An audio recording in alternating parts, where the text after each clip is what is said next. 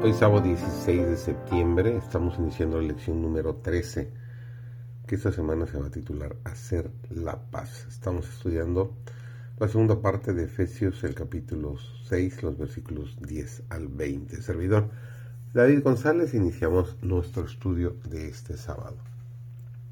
Cuando los siervos de Cristo toman el escudo de la fe para defenderse y la espada del Espíritu para la guerra, hay peligro en el campamento del enemigo y algo debe decirse.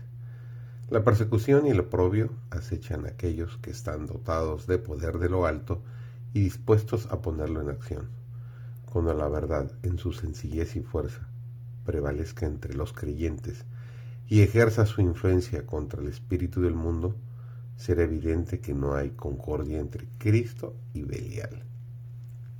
Los discípulos de Cristo deben ser ejemplos vivos de la vida y el espíritu de su divino Maestro.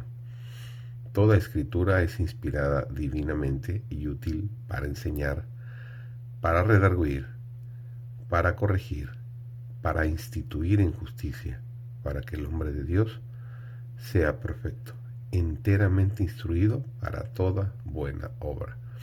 Dios ha provisto abundantes medios para tener éxito en la guerra contra la maldad que hay en el mundo. La Biblia es el arsenal donde podemos equiparnos para la lucha. Nosotros, nuestros lomos, deben estar ceñidos con la verdad. Nuestra cota debe ser la justicia. El escudo de la fe debe estar en nuestra mano. El yelmo de la salvación sobre nuestra frente y con la espada del Espíritu que es la palabra de Dios. Hemos de abrirnos camino a través de las obstrucciones y enredos del pecado. Habiendo buscado al Señor en los días de prosperidad, el rey podía confiar en él en el día de la adversidad. Sus peticiones demostraron que no desconocía el poder admirable de Dios. Dijo en su corazón, Jehová, no tienes tú más con el grande que con el que ninguna fuerza tiene para dar ayuda.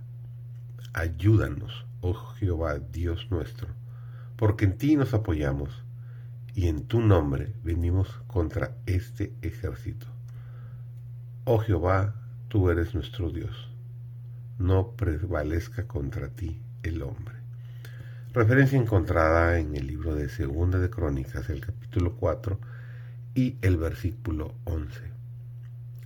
La de Asa es una oración que bien puede elevar todo creyente cristiano.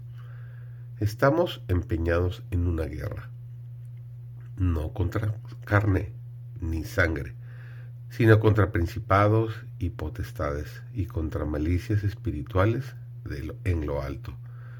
En el conflicto de la vida debemos hacer frente a los agentes malos que se han desplegado contra la justicia. Nuestra esperanza no se concentra en el hombre, sino en el Dios vivo, con la plena seguridad de la fe. Podemos contar con que Él unirá su omnipotencia a los esfuerzos de los instrumentos humanos para gloria de su nombre. Por lo tanto, revestidos de la armadura de su justicia, podemos obtener la victoria contra todo enemigo. Ese es nuestro desafío, ese es mi desafío, ese es tu desafío.